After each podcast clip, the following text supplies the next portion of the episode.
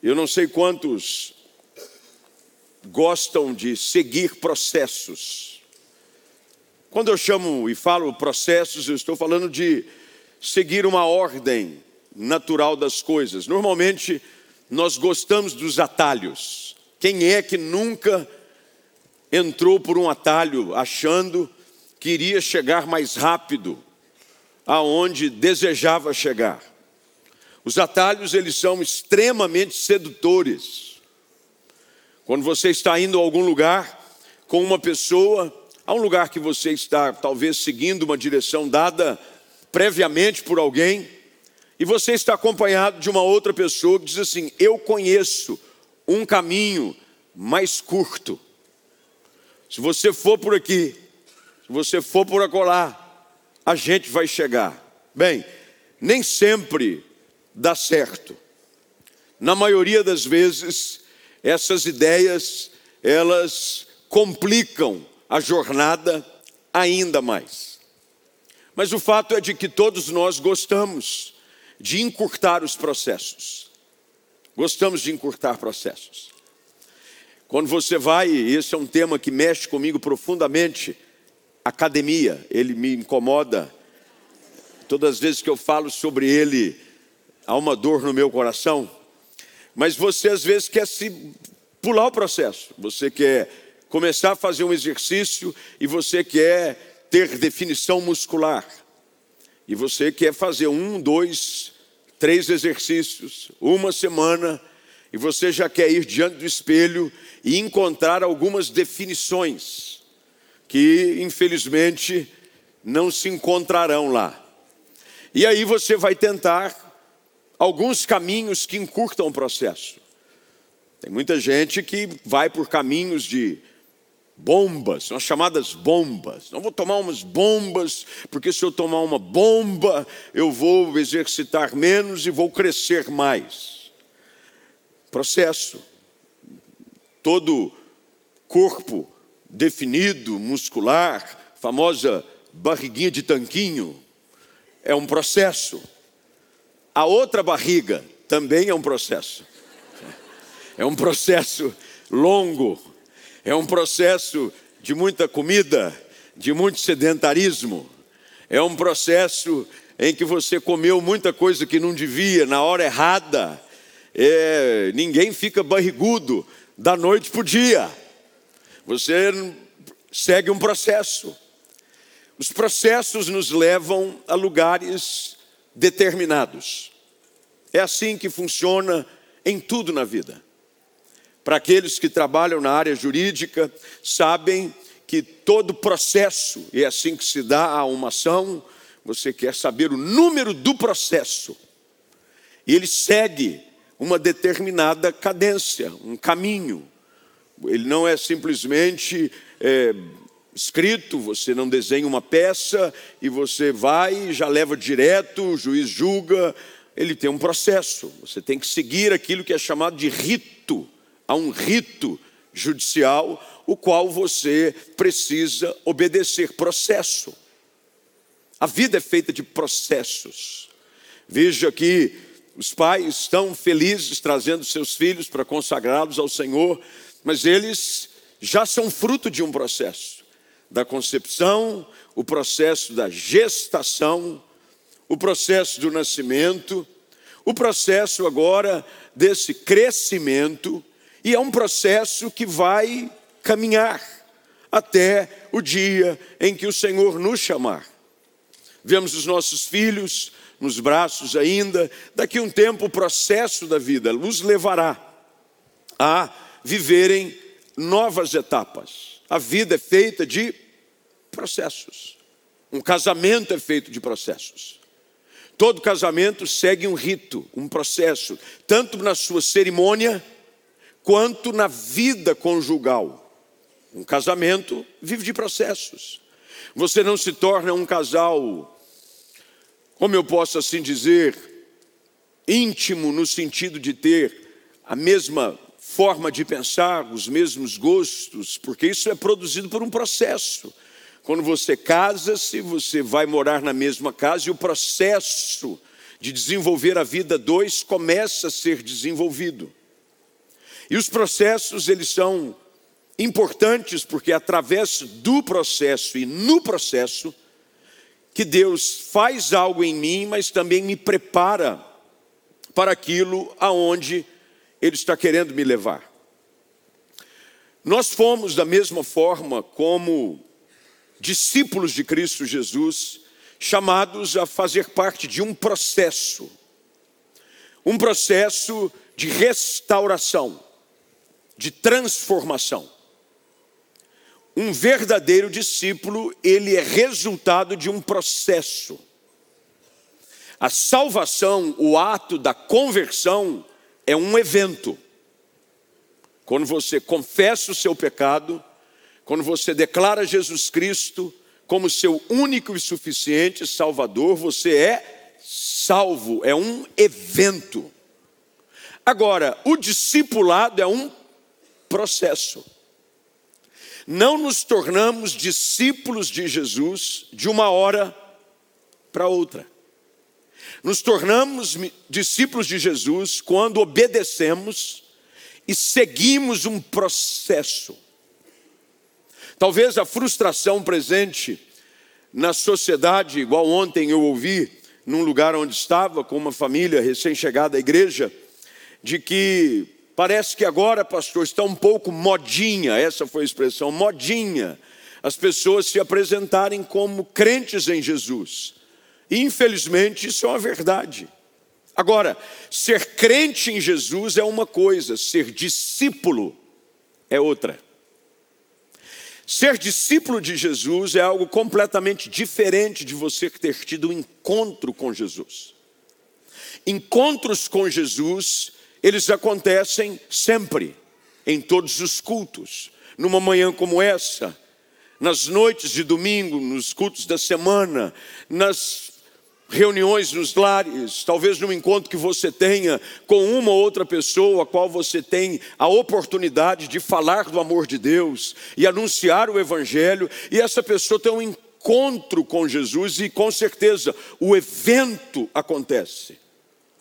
Aquele ato da salvação, da manifestação da graça, do perdão de Deus em Cristo Jesus, ele realmente acontece. Porque a palavra de Deus assim o afirma: de que se nós confessarmos o nosso pecado, Ele é fiel e justo para perdoar os nossos pecados e nos purificar de toda injustiça. É um ato, isso é um fato.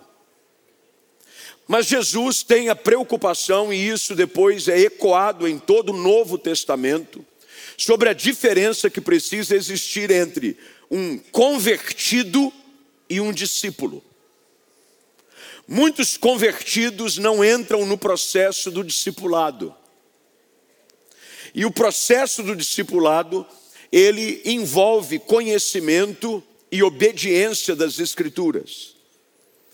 Para ser um discípulo, é importante você aprender a obedecer um processo. Ontem nós tivemos a nossa Assembleia Distrital, nossa igreja, como instituição, na igreja do Nazareno, ela é dividida, e eu dou, quando posso, essas informações, para que as pessoas saibam como funciona a igreja. Primeiro, para que saibam que nós não somos um grupinho que surgiu simplesmente aqui ou colar, caímos de paraquedas. Nós somos uma igreja, fruto de um trabalho missionário, de um, uma igreja americana nos Estados Unidos, que chegou aqui na final da década de 50. E nós temos a igreja dividida em regiões que são chamadas de distritos.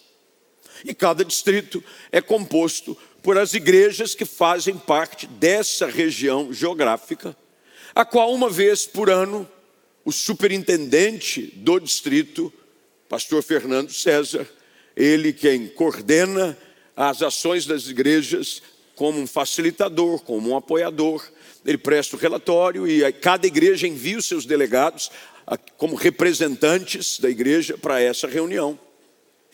E, eh, inclusive, ontem de manhã estavam lá alguns irmãos que aqui vejo também, quero agradecer aqueles que ali puderam estar.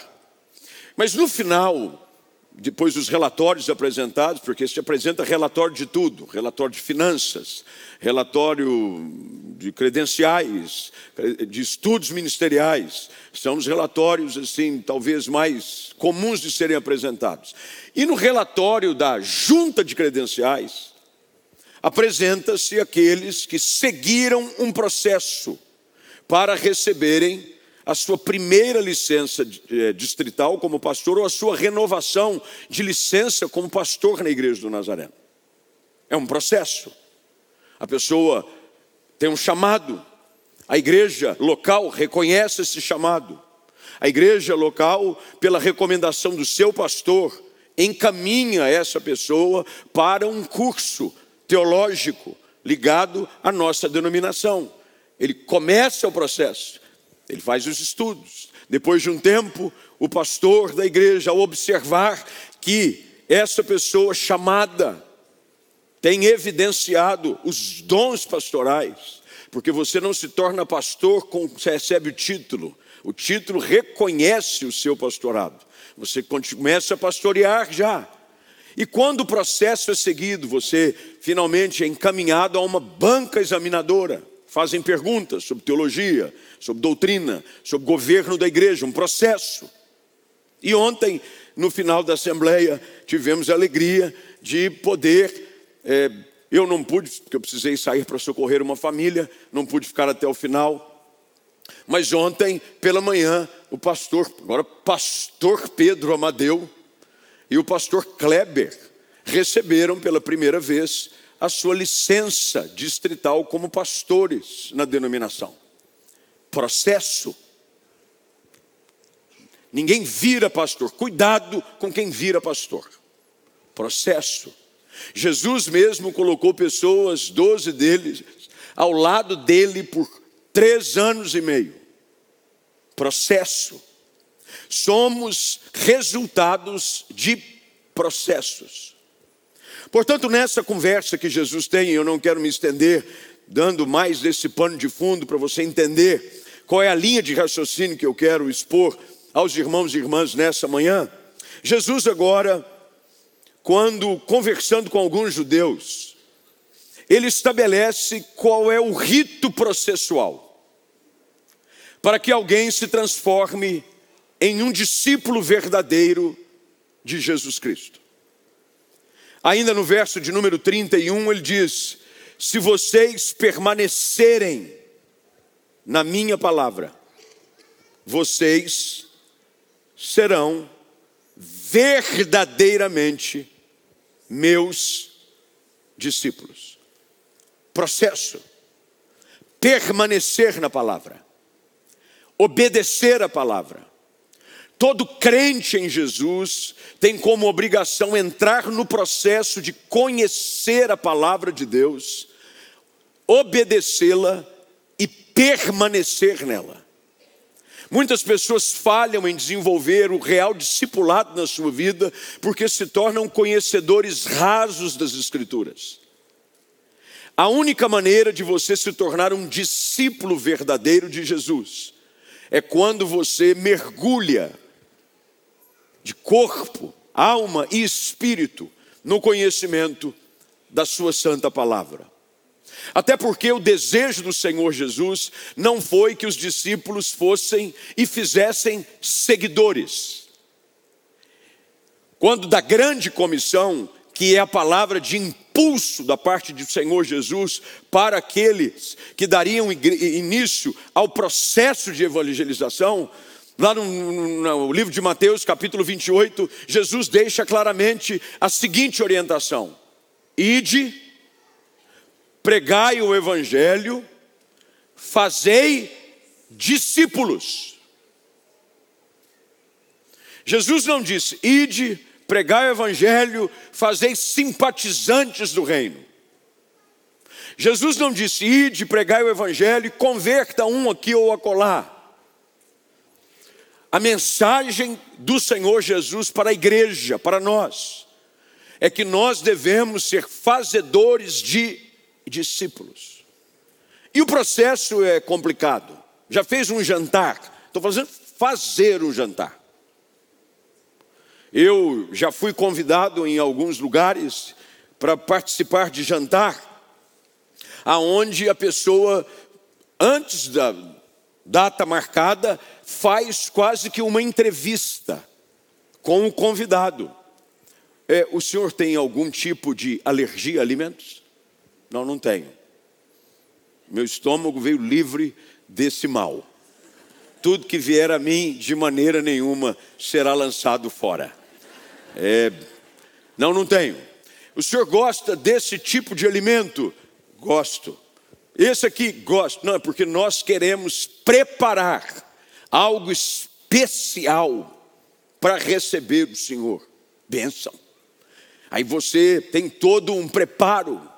Vai-se num lugar. Uma pessoa uma vez me convidou e disse: Não, pastor, eu já encomendei num lugar, num açougue, tem um corte de uma peça. Aliás, esse irmão podia me convidar de novo. Eu estou sentindo aqui, estou lembrando da comida, deu vontade, saudade.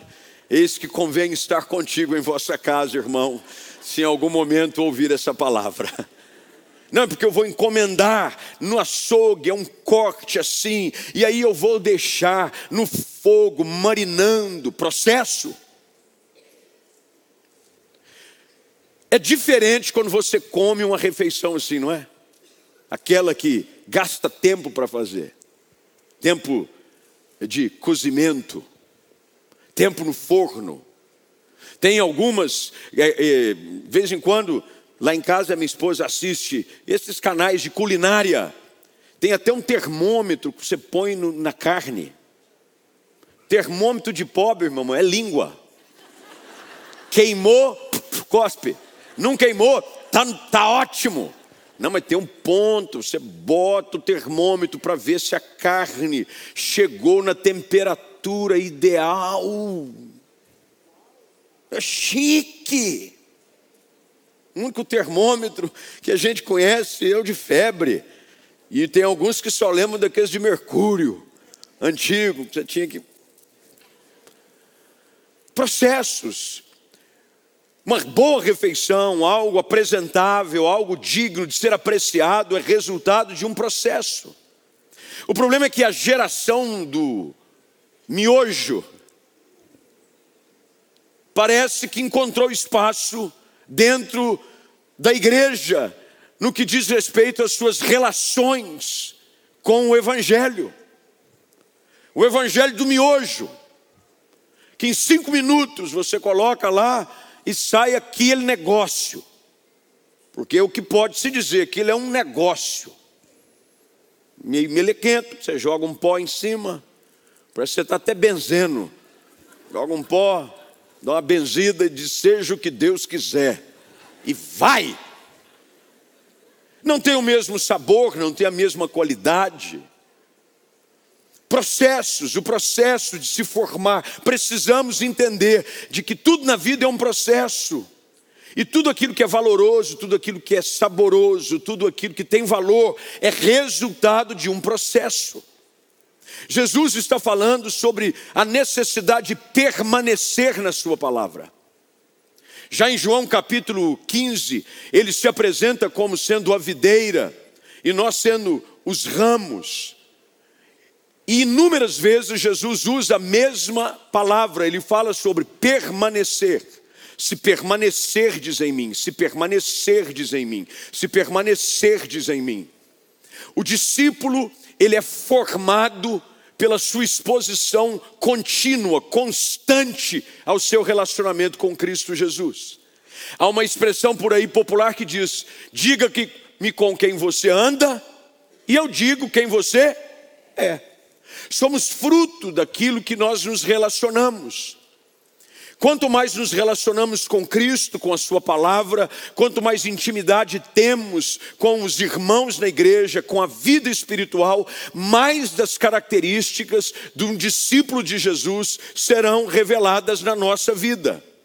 Não é num passe de mágica, não é um abracadabra não é depois de um culto como esse, terminou domingo, você sai por essas portas e diz, agora eu sou discípulo de Jesus. Não, você está num processo em se tornar um discípulo de Jesus. Um discípulo de Jesus é um aprendiz constante.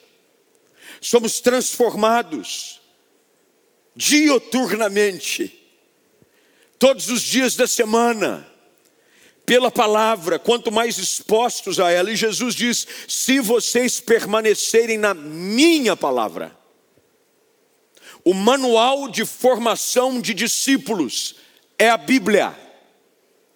Não existe nenhum outro manual de formação de discípulos de Jesus, senão a Bíblia. É a palavra de Deus que precisa cada dia mais encontrar espaço para ser abrigada, preservada, aplicada no nosso coração, para que através da Sua presença nós possamos ser discípulos de Jesus. Um discípulo é aquele que cada dia olha para si mesmo e vê mutações. Mutações. Você começa a perceber de que coisas que naturalmente antes faziam parte da sua natureza humana, agora são substituídas pelos valores e pelo caráter de Cristo. Você começa a perceber, e as pessoas que estão ao seu redor começam a perceber, de que, como discípulo de Cristo Jesus, você agora pensa diferente. Paulo escreve aos Coríntios na sua primeira carta, capítulo 11, verso de número 1, sobre a importância de sempre levar a figura de Cristo, o modelo, o qual nós devemos imitar. Ele diz: Sede meus imitadores, como eu também sou de Cristo. E aqui é importante você abrir um paralelo, porque nós não fazemos discípulos para nós mesmos. Ninguém aqui faz discípulo de si mesmo. Nós todos somos chamados a fazer discípulos de Jesus. Você pode usar a sua vida, se ela for digna de ser imitada, porque reflete o caráter de Cristo, o valor de Cristo, você tem cada vez mais da vida de Cristo em você como um referencial para outras pessoas. Mas a grande comissão, Jesus deixa claro de que o nosso papel, a nossa função como igreja é fazer discípulos de Jesus.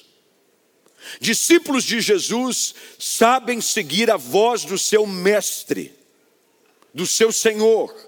Não se deixam levar por influências de A, B, C ou D. Não são seguidores de homens, são seguidores do Salvador. E num ambiente onde o Salvador é exaltado, e ele é colocado sempre em primeiro lugar, há uma oportunidade para que as pessoas sejam discipuladas. Pastor, como é que eu começo um processo desse na minha vida? Bem, não há dúvida que o primeiro lugar para você começar discipulado é dentro de casa. A família é onde começa o processo de discipulado. Dentro de casa. E é óbvio que eu estou falando aqui a pais que são crentes em Jesus, têm os seus filhos, e por vezes falham em iniciar os seus filhos num processo de discipulado dentro de casa. Porque a família é a primeira instituição de discipulado, de ensino, o qual nós entramos num processo. Os processos são aprendidos dentro de casa. Já lavou a mão? Não vai comer assim não. Sai da mesa ou acorda, já escovou o dente. Estamos ensinando os nossos filhos processos básicos para viver a vida na sociedade sem ficar com bafo. É mais ou menos por aí. Mas no que diz respeito à vida espiritual, nós, como pais, devemos ser modelo dos fiéis. Nós devemos ser modelos dentro de casa. É por isso que em Deuteronômio capítulo 6, quando o povo está no seu processo de peregrinação ao sair do Egito, caminhando em direção à terra prometida de que o Senhor havia dito que os levaria, há uma orientação de Deus a Moisés, o qual repassa ao povo. Ele diz o seguinte: eu vou ler, não precisei até o texto, mas se depois, se você quiser anotar e marcar, por gentileza o faça. Deuteronômio 6, versículos 6 e 7. Essas palavras que hoje te ordeno estarão no teu coração. Primeiro está em Está onde? Está onde? Meu coração. E tu as inculcarás a teus filhos, e delas falarás assentado em tua casa, e andando pelo caminho, e ao deitar-se, e ao levantar-te. Olha o que a palavra de Deus está ensinando aos pais daquela geração, o que não mudou nada para os pais da presente geração. Primeiro, as palavras devem estar no meu coração. A boca fala do que o coração está. Um pai vazio, um pai que não é discípulo de Jesus, não tem como discipular os seus filhos a serem discípulos de Jesus. Às vezes nós queremos que os nossos filhos vão para a igreja, que sejam bons filhos, que sejam bons crentes, que sejam pessoas envolvidas, que leiam a Bíblia, que gostam de orar, mas eles não enxergam em casa esse modelo a ser imitado. Deus diz a Moisés, e isso é repetido através das Escrituras. Nós tivemos aqui hoje de manhã, e eu cito mais uma vez, essa seleção de fofurice que teve hoje de manhã ao consagrar os filhos, aonde é orientado de que nós devemos criar os nossos filhos e ensinar o caminho que eles devem andar. Ensinar é ir junto, não é apontar o caminho. Você vai comigo. Eu me lembro do saudoso doutor Dale Galloway, um homem que deixou marcas profundas na minha vida.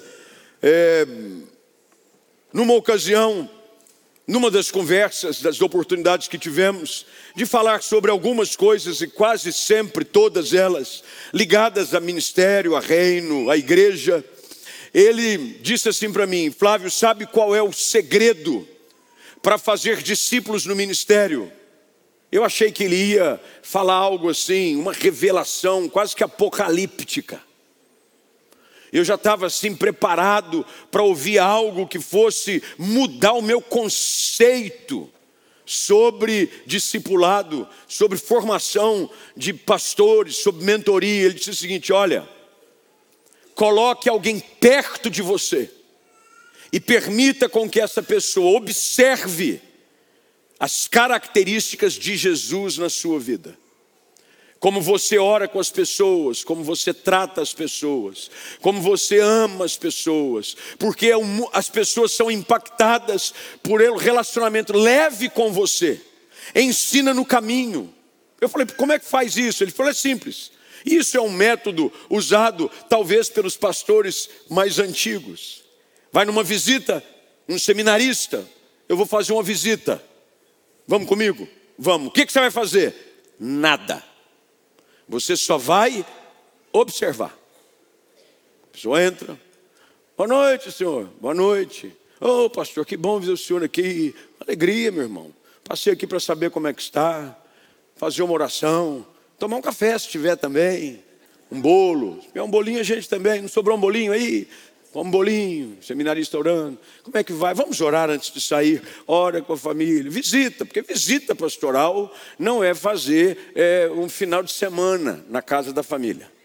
Visita pastoral é pontual. Você vai, ora, está tudo bem, próxima. Tem muita gente para você visitar, tem muita gente para você acompanhar, é muita gente. E o seminarista, o que, que você aprendeu no final da visita pastoral com o Dr. Galloway? O seminarista dizia: é, eu aprendi que o senhor chegou, deu boa noite, que o senhor orou com eles, o senhor perguntou dos filhos, o senhor tomou um cafezinho, sim. Qual foi a lição do dia? Exatamente essa. Na próxima, você vai comigo. Segunda, terceira, quarta. Na quinta visita, o mesmo seminarista chegou na visita e perguntou ao doutor Galloway: e agora?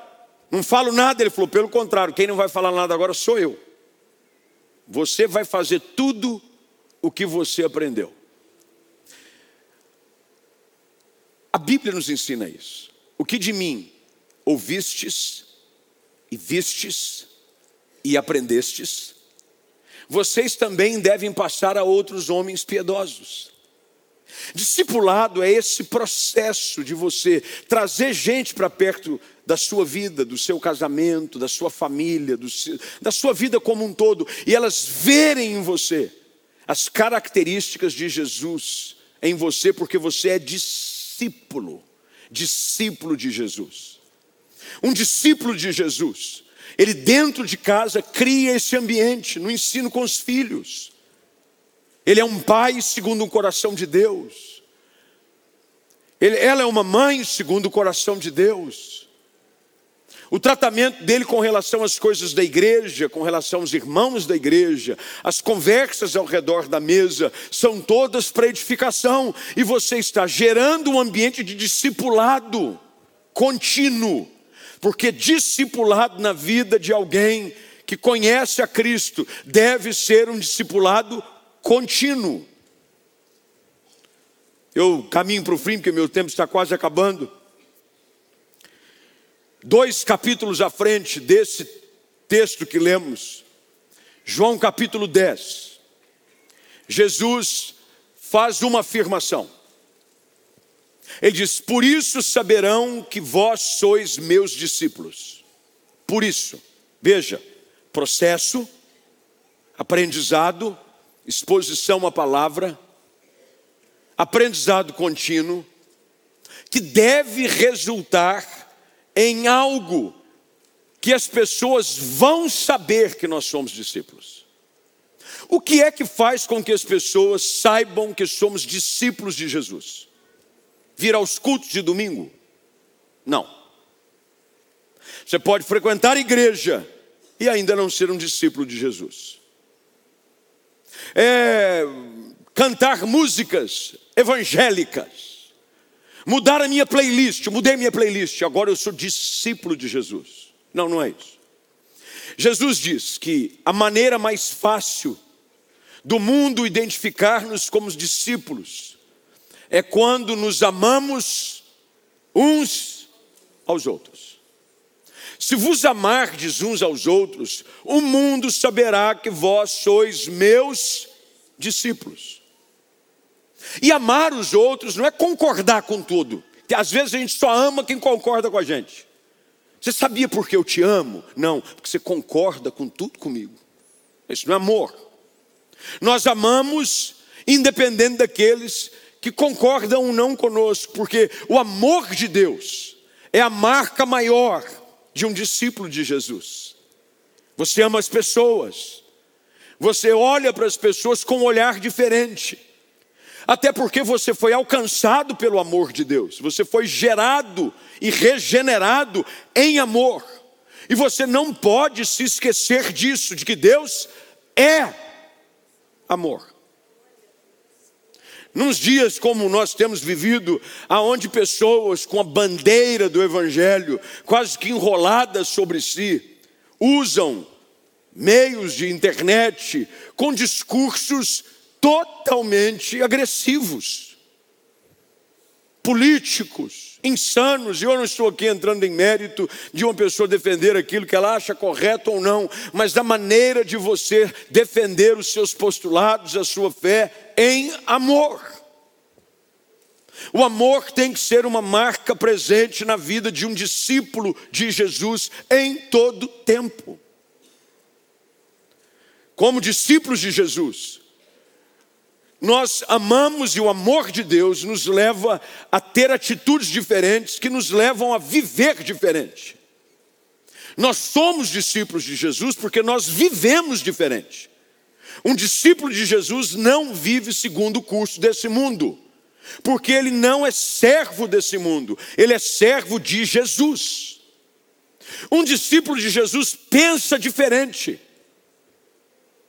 Os meus pensamentos não podem ser os mesmos pensamentos de uma geração corrompida, corrupta, cheia de influência pecaminosa. A minha mente deve ser aquela que o apóstolo Paulo escreve aos Colossenses e faz um apelo: pensem nas coisas lá do alto e não nas que são aqui da terra. Um discípulo de Jesus tem o seu pensamento ocupado por coisas do reino de Deus. Paulo escreve aos Filipenses falando sobre aquilo que deve ocupar a nossa mente, tudo que for puro, tudo aquilo que for bom, tudo aquilo que for louvável, se alguma virtude há, se algum louvor existe, seja isso que ocupe o vosso pensamento.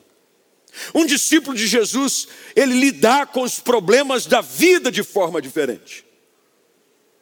Discípulos de Jesus lidam com as questões do dia a dia, diferente do que as pessoas que não conhecem a Cristo. Não agimos por impulsividade, não agimos por feeling. Nós agimos dirigidos pelo Espírito Santo de Deus.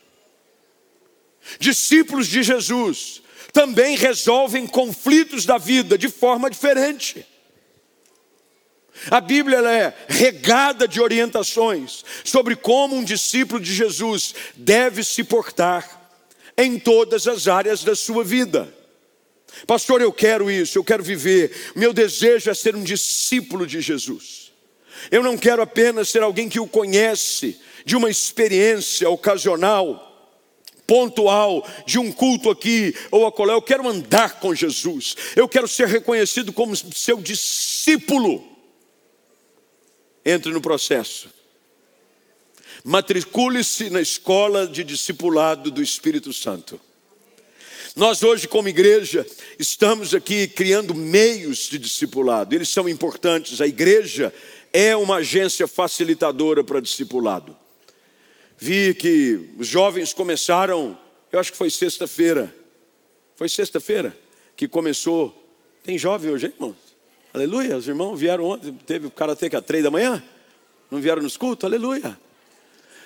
Mas eu acho que teve discipulado, sexta-feira, sábado, um grupo, o pastor Kleber me mostrou um grupo enorme de gente chegando, aprendendo, maravilhoso. Esse é um, esse é um braço da igreja para ajudar pessoas a serem discípulos, mas todos nós aqui precisamos entrar na escola de discipulado do Espírito Santo mergulhando na palavra, permanecendo na palavra.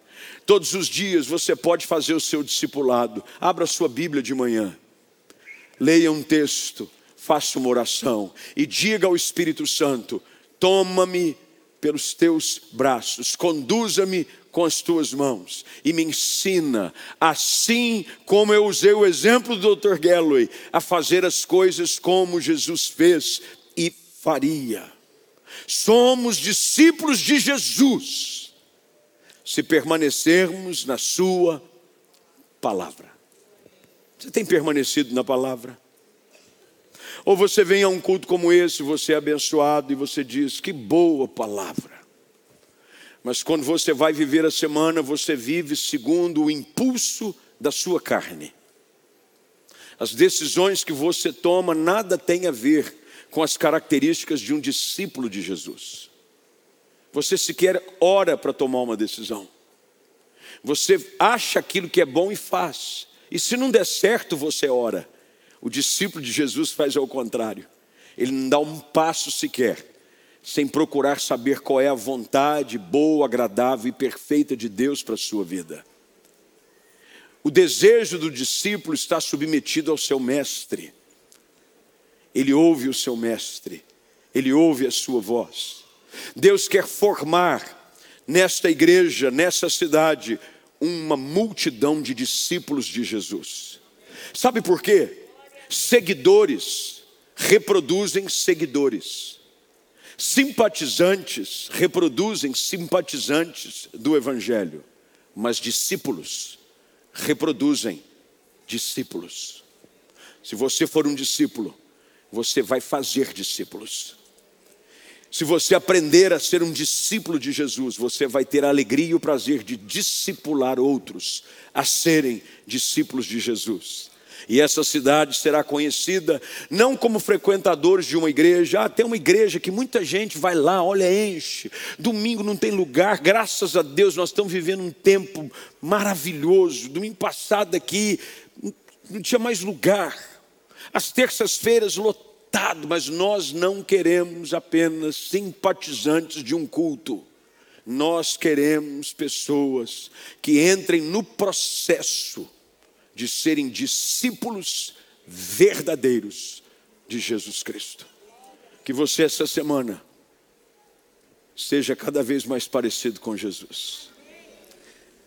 Cada vez mais parecido com um discípulo de Jesus, refletindo a sua glória, falando como ele fala, reagindo como ele reage, cuidando das pessoas como ele cuida, sendo uma mostra para esse mundo do que é ser verdadeiramente servo e discípulo do Senhor Jesus.